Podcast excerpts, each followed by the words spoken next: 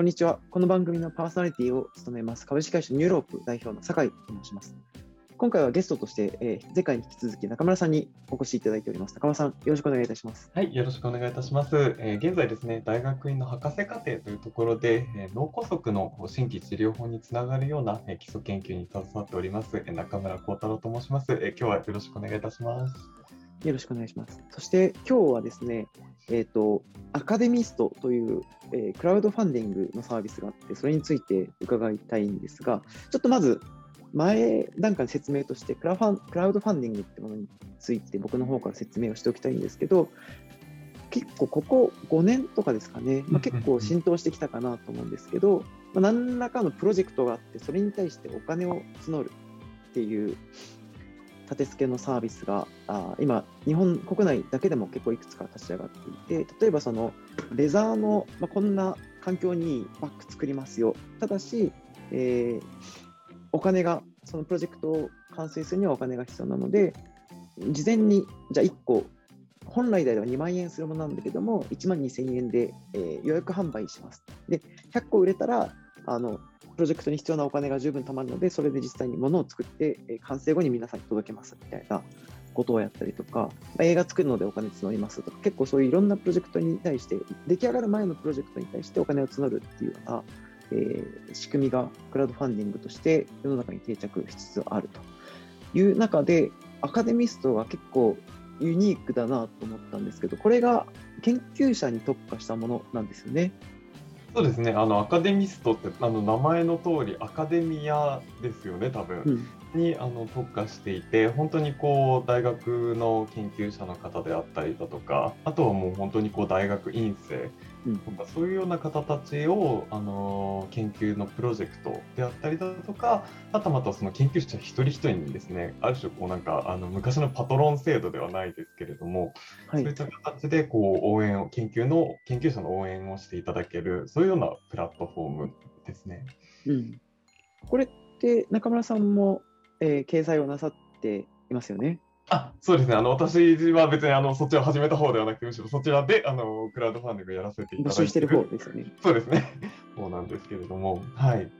始めたきっかけというか最初知ったのってどどうしたんですか？その運営さん側から知らされたんですか？そうですね。本当にあのなんだろうけもう結構始めたのも2年ぐらいそうですね。前ドクター始まってぐらいだったのでちょちょうど忘れてしまったんですけれどもなんかあの、うん、本当にこうあのアカデミック界隈のそれこそ多分ツイッターとかだったと思うんですけれども、見ていてもともとアカデミストのサービスは知っていたんですね。でこう研究者の研究いろんな研究プロジェクトですね。例えばこうあの新しいホヤを新種のホヤを探したいですとかなんかそんなのそういうこうプロジェクトごとにクラウドファンディングを設定していたっていうのがあったんですけれどもそこが新しくその月額支援型、はい、さっき言ったそのパトロン、まあ、みたいな形のサービスを、うん、研究者を一人一人応援するみたいなそういうようなサービスを始めたっていうのであこれは一つあの面白いなっていうので私も始めさせていただきました。これ面白いですよね。なんか一般的なクラウドファンディングって、まあ、なんかその支援をする代わりに何かしらの対価というか商品とかを得られるパターンが結構多いんですけど先ほどおっしゃったパトロン制なんで、基本は何何もって言ったらあれですけど、リターンはない前提ですよね。そうですね、基本的にそのものっていう形で何かこうお返しできるっていうわけではないので。活動報告みたいなもの、情報としてのリターンはあるものの、何かものを得られるわけではないと。そうですね、基本的には。なんですけども、えーまあ、中村さんのそのパトロンが今20人。そうですね、今20人、そうですね、支援していただいているっていうような形で。ねまあ、もともとですね、私自身、こう、基礎研究に本当にこう、携わっていて、まあ、この脳梗塞の治療法につながるようなあの研究っていうのもしている一方で、やっぱりこう、どうしても私の中でずっと、こう、なんかこう、サイエンスと社会って距離が遠いんじゃないかなっていうのがずっと思いとしてあったんですね。で、何かっていうと、本当にこう、なかなか今、いろんな技術であったりだとか、その例えばゲノム診療とかゲノム医学とかそういうのもかなり身近にはなってきているとは思うんですけれどもなかなかこう本当にその一般の人たちから取るとこうなんか研究者ってすごい難しいことやってるよねとかなんかこう大学大学院博士課程とかなんか言ったらこうなんかちょっと別世界の人みたいななんかそういうようなイメージがなんかこう私としてはずっとあの感じていてでなんかこうそんなのってすごくもったいないなと思っていて。ね、なのでもっとこうサイエンスっていうのがこう身近に発信できてさらにこうこういろんな社会の人からもあこんな研究あるんだ面白いねっていうようなそういうような形でこうある種ですねこのあのアカデミストのクラウドファンディングっていうのがそのサイエンスと科学のあごめんなさい。サイエンスと社会のかあの架け橋そんなようなものになるんじゃないかなっていう思いがあってあの始めさせていただいたっていう経緯がありますね。うん。それは、えーと、支援者側がお金を出すことによってより興味を持ちやすくなるみたいなことを期待されるってことですか？そうですね、本当にこうあのもちろん研究自体、ね、ですし、あの私個人としてあの応援してくださってるっていうのはもう、やはりあのすごく励みにもなりますし、やっぱりこう研究ってすごくこう孤独な戦いでもあるんですよね、実は。はい、こう本当にこう毎日ラボで、下手したら誰とも、あの私なんかこう実験でネズミを扱ってるんですけれども、はい、ご存知の通りですけど、本当にこう一日ネズミとしか喋らない日みたいなのっていうのはやっぱりあるわけですよね。うんで、やっぱりこう、なかなか結果もいいデータというか、その、なんだろう、あの、ポジティブなデータが出ない、出ないっていう、こう、なんか実験の失敗続きみたいなのもやっぱり続いてしまった時に、やっぱりこう、どうしても心が折れそうになってるっていう。だけど、やっぱその時に、こう、やっぱりこう、あ、あ、なんか、いや、それでもやっぱりこれだけ応援してくださってる方がやっぱりいるっていう、それはやっぱり一つ、こに対してやっぱりちゃんと頑張っていかなきゃいけないっていうのは本当に責任もあるしなんかその、はい、見え直接お話っていうのはあんまりなかなかできないんですけれどもすごくこう応援してくださってるなっていうのは、あの研究者サイドとしてはやっぱりありありますね。うん。なるほどなるほど。仕組みとして整理をしておくとその中村さんが月額支援を、えー、アカデミスト上で募っています。で支援者側はちょっと金額を選べるんですけど、ミニマム月額550円で、えー、最大が1万1000円までの間でちょっと、え、プランを選ぶことができて、まあ、支援すると。で、月額で、え、月々お金を払いますよっていう仕組みになっていて、で、まあ、その、えー、この支援をしていると、中村さんの活動報告が見れるっていうのが、まあ、シンプルな仕組みになっているんですけど、そうですよね。なんか僕もちょっとすごい少額ながら支援をさせていただいていて、でこれってすごいいいなと僕は思っていて、なんでしょうね。えっ、ー、と、まあなんか研究するのにお金ってそもそも必要ですよね。えっ、ー、と、中村さんも食べていく必要がある、生活していく必要があるので、まあ、そのお金がそのまま研究に行くわけではないかもしれないけども、えー、中村さんのなんでしょうね、例えばアルバイトする時間をちょっと短くすることができて、より研究に時間使えるようになるとか、そういう構図になるわけですもんね。そうですね、本当に むしろあの本当にこう実はあの酒井さんにもご支援いただいていて、でなのでこうやっぱ直接支援者の方のお話聞けるっていうのは実は私もあんまりない機会だったので、なんかこういろいろきっかけとかあのお伺いできたらなとか思うんですけれども、基本的にはそうですね、あの毎月あのあの活動報告っていう形でこうサイエンスの話であったりだとか、こう今やっているような研究の話だとか、あとはですね、あの実は今博士課程にいるんですけれども、最終的にその博士論文っていうものに最後まとめるんですけれども、それがあの一応ちゃんとあの国会図書館に入るようなあの論文としてまとめたときに、最後こうあの、ご支援いただいている方のお名前っていうのは入れるっていうのが、一応こうな、なんていうんでしょうあの、私からできるリターンみたいな、そんな形にはなってしまうんですけれども。はいはいはい、なるほど。いや、なんかここれって、私がスタートアップの業界に行ってベンチャーをの、運営をしていまして、まあ、結構通じるところあるななんとなく感じているんですよね。でうんと、まあ、起業家のベンチャースタートアップって要は結構リスクを取って事業をする人たちなんですよね。うまくいくかどうかわからないけどもここに結構新規性があって可能性があってもしかしたら大化けするかもしれないから、えー、こういう事業をやりますっていうことを、まあ、投資家にプレゼンテーションをして、投資家が納得したらあの出資をするっていうスキームになってるんですよね。出資を受けるでスタートアップ側は株株式を渡すんですよね。例えばなんか10%とか株式を渡して、その代わり出資を受けるっていう形になるんですが、まあ、これで将来的に何が起きるかっていうと、そのスタートアップが成長して、えー、まあ、うまく、例えば上場であったりとか大きな会社に変われるっていうケースと、まあ、そうじゃなくて倒産してしまうっていうケースがもちろんあるんですが、うん、上場したりとか大きな会社に変われたときに、もともとその企業価値が、まあ、1億円ぐらいだった会社が買われた時とか上場した時には100億円になりましたよってなったら価値が100倍になってるので、うんうんうん、このタイミングで出資者に投資家側にまあ、その元手の単純に100倍とかの、えー、お金が戻ってくる収益になるっていう構図になっていて、まあ、倒産したら倒産したで、えー、とその出資者側は損をするんだけども、起業家側はその有限責任なので別にあの何か負債を負うわけではないというか、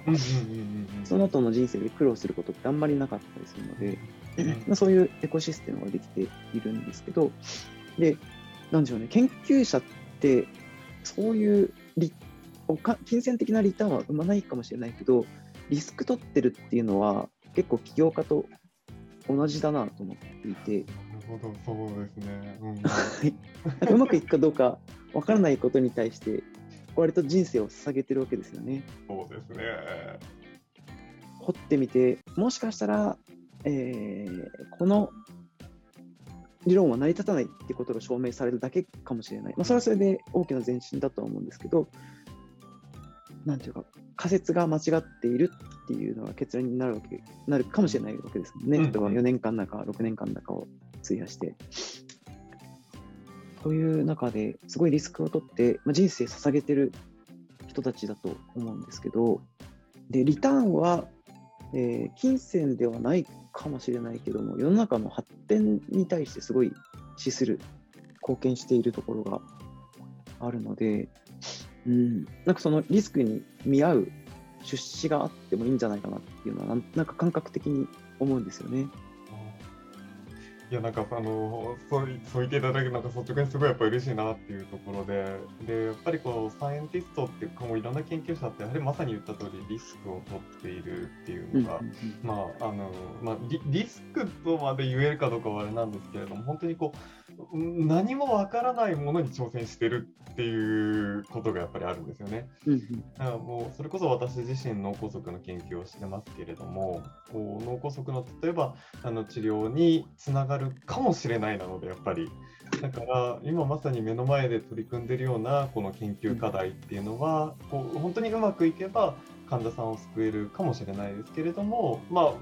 そうじゃないかもしれないっていう。まあ、そういう意味ではものすごくこうリスクを取っていますし、でやっぱりでもそういうような営みっていうのがやっぱり私は科学なのかなと思っていて。はい、人ある種あの昔ですねあの ALS になってしまったようなあの研究者の方がいらっしゃったんですけれども、うんうん、あのえっと、地球地球工学っていうその地球の成り立ちを、はい、あのあの研究されてた研究者の方が最後残された言葉なんですけれどやっぱり、はい、科学っていうのそのサイエンスっていうのがやっぱりこう人のこう考えた営みなんであるっていうふうに言われていたんですね。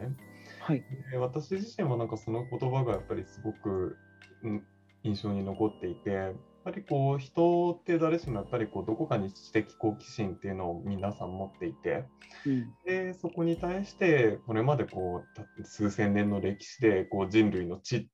知識ですねそれを少しずつ少しずつ拡大してきてっていう。うんでそうなった時にこう研究者っていうのはある種その本当にこう一番フロントのというかエッジの部分にいるわけですよね。こう分かってるものと分かってないそこのまさに狭間に立っていてでそれがこう一生懸命本当にこう均衡を掘るじゃないですけど、うん、知識っていうものを拡大しているっていう。でもしかするとそれにすごく失敗するかもしれないっていうだけど成功してきた研究者がこれまでいたからはい。こう今の技術とかこう知識っていったものがこう広がってるんだなっていうのがやっぱりあって、うん。はい。まあ、そういう意味ではこうサイエンティストっていうのはまあなんでしょう。簡単に言ってしまえば夢のある職業なのかなと思ってるんですけれども、はい、そういうような形で、えー、すみませんなんかちょっとまとまりなくなっちゃったんですけれども。そのリターンなんかすごくおこがましいようなかあのかもしれないですけどリターンっていうのがこう本当にこう知のももちろん、うん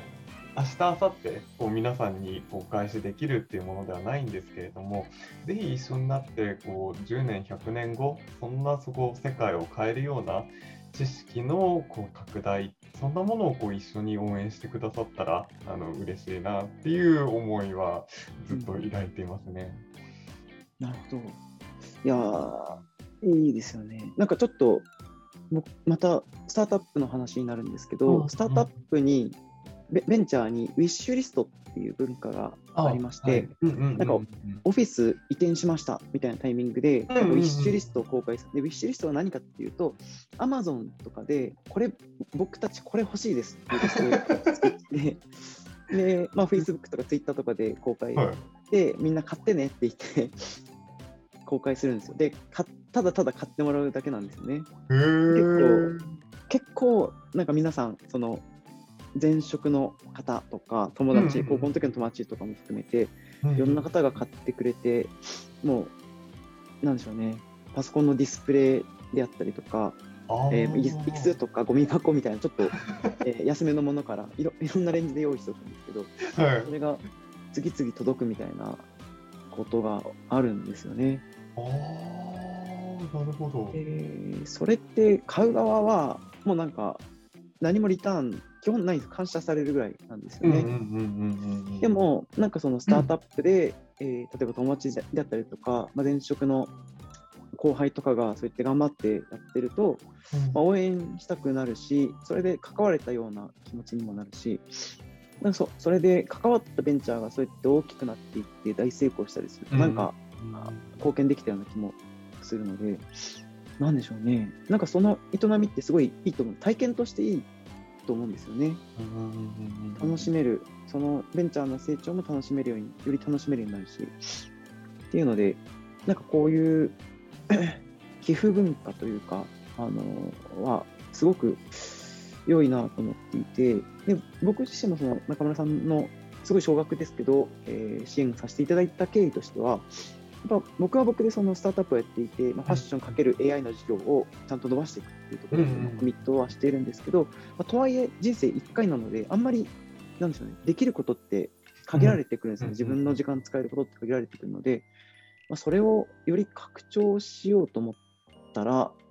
んなんでしょうね、より拡張したいなっていう気持ちもあって、よりよりいろんな多角的に、いろんな発展に、それこそ科学のその最先端のエッジの部分で開拓しているところにも関わりりたい、いろんな関わり方したいなって考えたときに、まあ、一つはそのお金を出すっていうのもありますし、そういった何か物を送るとかもそうですし、まあ、ここうやってそのポッドキャストをやっていて、えーまあ、一人でも多くの人に、えーそういった活動、アカデミストのことやってあったりとか、中村さんみたいな研究者のこととかを知ってもらえたら良いなと思っていて、っていう上でのアクションなんですよね。なんかそういう意味でやっ言ったら私は本当にこう今まさに酒井さんとこう話してるっていうことがあの、まさにこうクラウドファンディングアカデミストやってて本当に良かったなって思う一つのやっぱりポポイントで普段多分、絶対に多分接点はなかったと思うんですよね。そうね。いうことがなければあんまり。でだけでだけれども本当にこう 日本のどこかにこう酒酒井さんのような方形でこう興味を持っていただいてでうん。それこそそのクラウドファンディングきっかけでこのようなこんな形でこう一緒に話してまさにそのサイサイエンスの未来であったりだとかこう研究の話ってこう全然私もやっぱり違うアプローチからのこうあアドバイスであったりだとかお話聞けるっていうのはなかなかこうすごく貴重な機会だなっていうのは思ってますね。うん。ねえあの基本的にクラウドファンディングで応援してる人たちって応援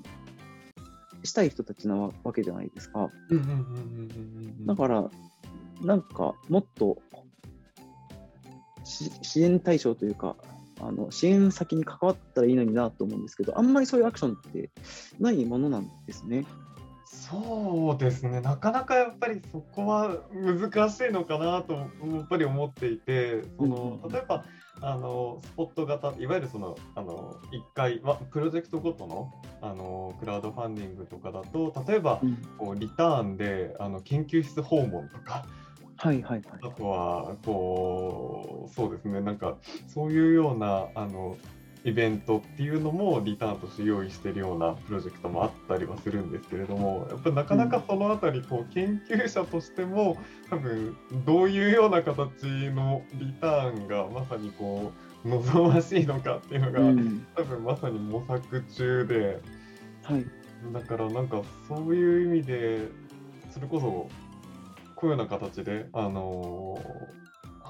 ポ例えばポッドキャストみたいなそういうのも一つリターンになるっていうのは私も全然想像はしてなかったんです。ただただ喋ってるのだけでいいのかなみたいな、そういうの思いがあったので、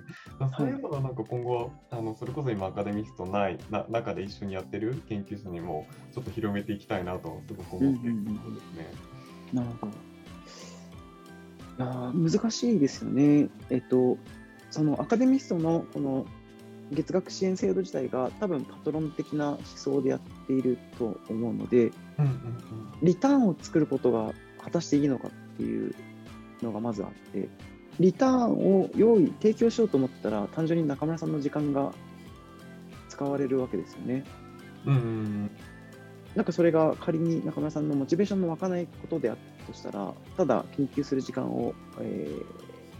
損なうというかネガティブな方向にも行ってしまうので、うん、なんかお金を出す側とリターンを用意する側っていう関係はちょっと健全ではないような気もしていて、なんかお金を出す人はお金を出す。出される側はただただ頑張るっていう、あそれを、その成長を見守るみたいなので、まず成立してるような気もするんですよね。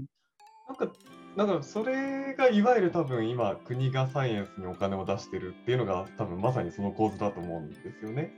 はい、まさにその社会の中で集め、まあ、社会の中の税金をこう、研究に対して、まさに投資をしていく。で、それに対して多分研究者側は明確なリターンっていうのはないので、はい、もちろんその報告書みたいなのは書きますけれども、でなのでそっちのそちらの方がむしろそのななんでしょう酒井さんが最初おっしゃったような、うん、あの本当にこうある種広い社会のパトロンが科学についてるっていうイメージなのかもしれないんですけれどもなんか私としてはむしろこうもうちょっとなんかインタラクティブであっていいのかなっていうそのあのアカデミストのクラウドファンディングみたいなのは、うんうん、せっかくそのお互いの多分顔も見えるような距離にいるのでなんかそういうような形でもちろんそのあのななんでなんて言うんでしょうこう研究以外になってしまうのは確かになってしまうんですけれどもやっぱり私が始めた思い、はい、一番最初のきっかけっていうのがやっぱりこうもう少しこう社会とサイエンスの距離をつなげたいって本当にこう身近に、うんうん、あこんな脳梗塞の研究やってるんだとか脳梗塞で実はあのすごく身近な疾患でもありますので、そういうような形で少しでもな、なんでしょう、脳梗塞自体にも興味を持っていただける、例えばこのクラウドファンディングを通して、うん、そういうようなやっぱりこう、双方向の営みっていうのは、私は、なかなかでももちろん難しくて、なかなか実践できてない部分ではあるんですけれども、やっぱり、ボトムの思いとしてはそういうところはありますね。うん、うん、なるほど。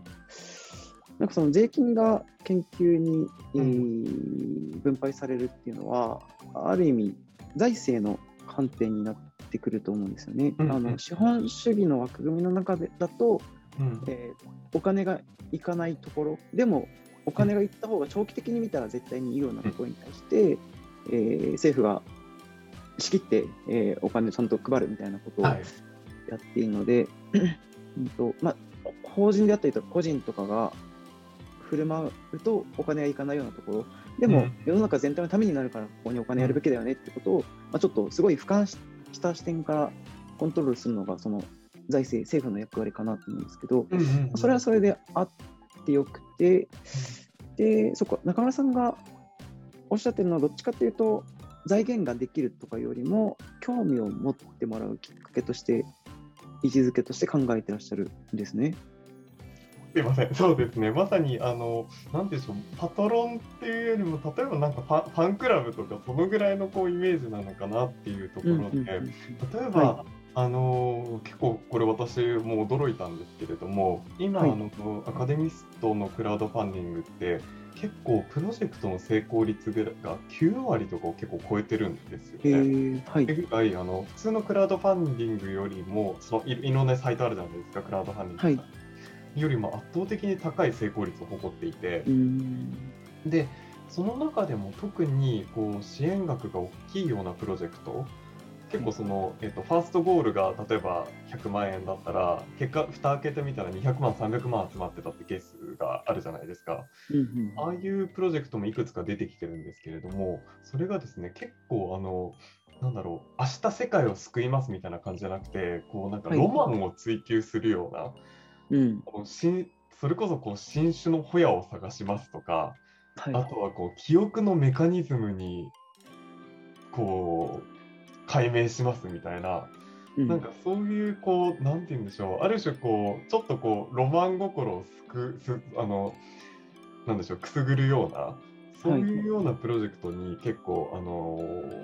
お金が集まってるケースっていうのがあって。うんななんかそういうところで結構アカデミスト支援いただいているような方たちっていうのは、なんでしょう、こう、自由研究じゃないですけれども、そんなような形で、なんかこう、まさに酒井さんおっしゃったように、こう、長期的に見て、こう、なんかこう、夢のあるというか、こう、ものに対して、うん。そういうものにこう向かっている研究者のパッションっていうのを応援してくださってるのかなって、そんな気はしてますね。うん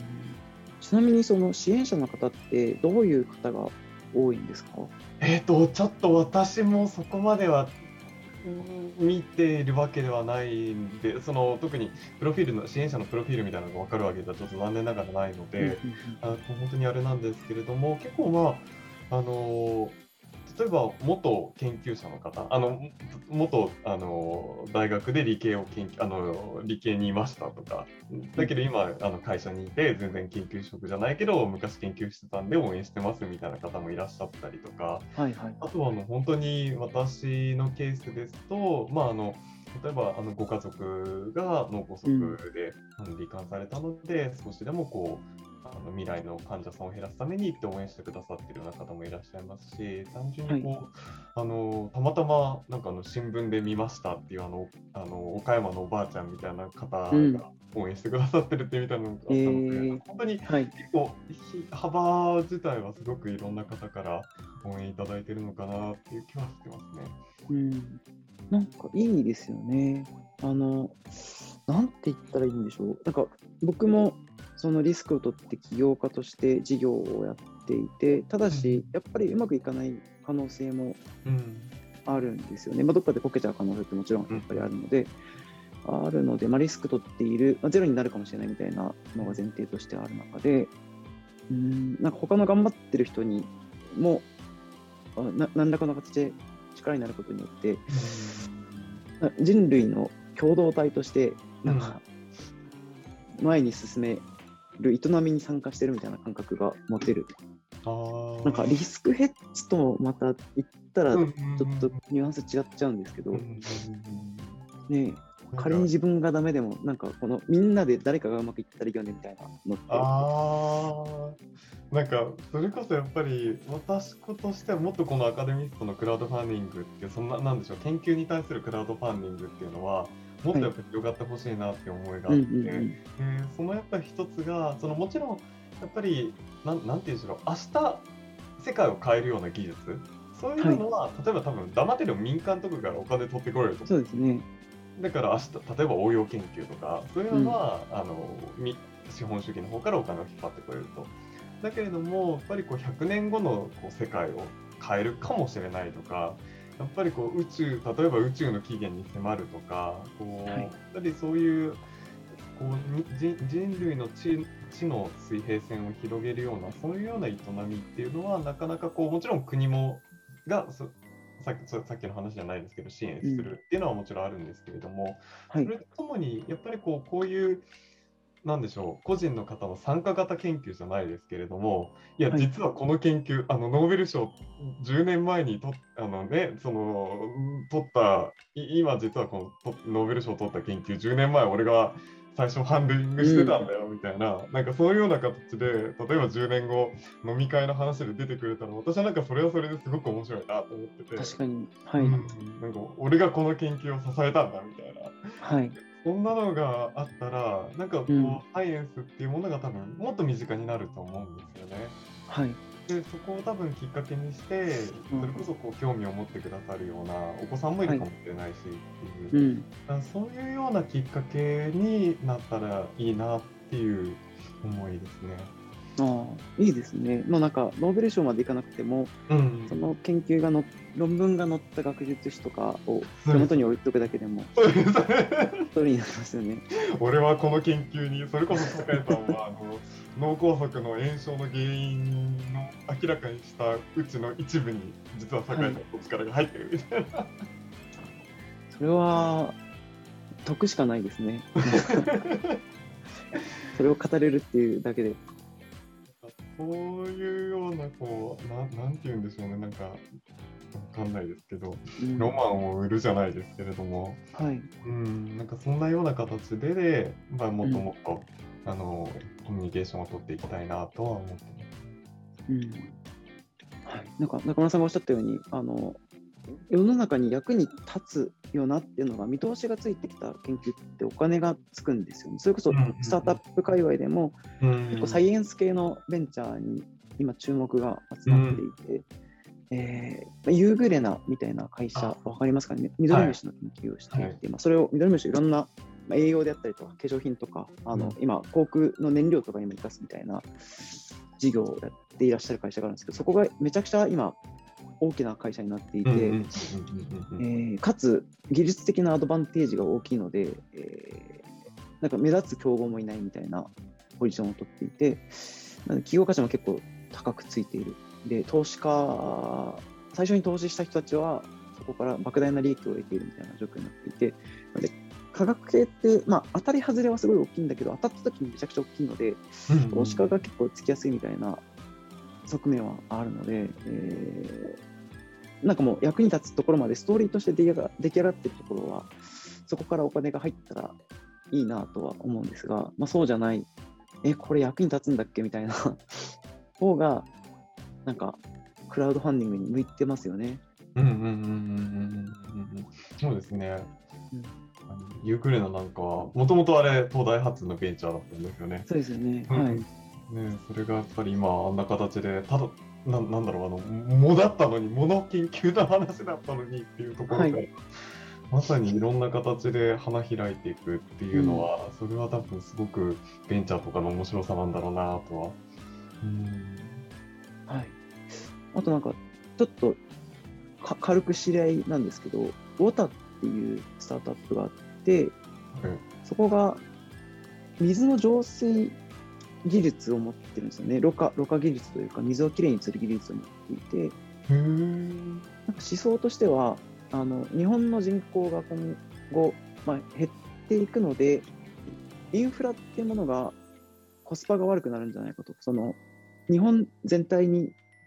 対する上下水道っていうインフラシステムに対してに日本人の数が減っていくと、まあコスパが悪くなっていくので、まあ、その全体のためのインフラってものがあの今後結構立ち位置変わってくるんじゃないかっていう思想のもと、うん。えー個人の家にそのろ過装置、浄水装置があったら十分なんじゃないかなっていう考え方をしていて、なんで、まあ、小さいデバイスなんだけど、なんかその同じ水でシャワー20回浴びられますみたいな装置を作っているベンチャーなんですけど、うんそういうところも結構資金調達で投資家から資金を集めて事業を運営していたりとかするんですよね。面白いですね。確かになんか結構ローローカルなそういう技術ってあの結構い小型ななんでしたっけねエエネルギーの方でもそうですけど、はい家レベルであのネットゼロハウスとかもそうですよね。うん、家レベルでこうエネルギーの自給自足みたいなのっていうの話も確かあったなっていうのを今思い出しました。うんなんで、なんかこういう、まあ、スタートアップは結構あって、まあ、事業として頑張っている反面で、結局こういう技術系のスタートアップもやっぱ基礎研究がを誰かがやってくれて、その上にはい 並列しているというか、基礎研究の材料がいっぱいあります、まあ、それを材料として掛け合わせることによって事業として成立しましたみたいな編集の側面が大きかったりするので、うんうんうんやっぱ基礎研究がいっぱいないと、こういうものもポコポコは生まれてこないんですよね。そうなんですよ、もうまさにそこの部分で、あのやっぱり残念ながらあの当たり前ですけど、うまくいったものしか残ってないんですよね。はいはいはい。だけどやっぱその裏には、こう幾多の屍じゃないですけど、うん幾多の失敗した基礎研究っていうのがやっぱりあった上でのこう、ひとしずくっていうような感じなので、なんかそこはやっぱり、うん、もっともっとじゃあ、なんでしょうね。100発100中でここれに投資したから、この基礎研究に投資したから、これの成果が出るよねなんてことはちょっと残念ながらないので、はい。うん、だからある程度やっぱりその広く基礎研究に対して多分投資をする、投資できるっていうのが多分、うん、そうですね、国、まさに国としてそういうようなやっぱり制度っていうのは今後やっぱり必要ですよねと思います。うん。うんうんうんはい。ありがとうございます。ちょっと、そんな感じで、ちょっとこの話を聞いていて、共感できた人とできない人は分かれると思うんですけど、うんうん、そうですね。いやなんかできた人に関しては、まあ、一回そのアカデミストの中にもいろんなプロジェクトが載っていて、まあ、それ眺めてるだけでも結構面白いですよね。そうですね、あの本当にこう読み物的な感じで、あのみ皆さんあの、やっぱり研究にすごく熱い思いを持って取り組まれているので、その人たちがこうみなあの本当に一般の人に伝わりやすいように文章を結構書いてたりするので、なんかそんな形でも読んでいただけたらなと思います。うん。はい、ちょっとそのアカデミストのリンクはあの番組の概要欄に貼っておくので、ぜひぜひはい。眺めてみてもらえると嬉しいです。というところで、今回は、まあ、こんなところで、えーお開きにできればと思います。また次回をお楽しみにお待ちください。中村さん、ありがとうございました。はい、ありがとうございました。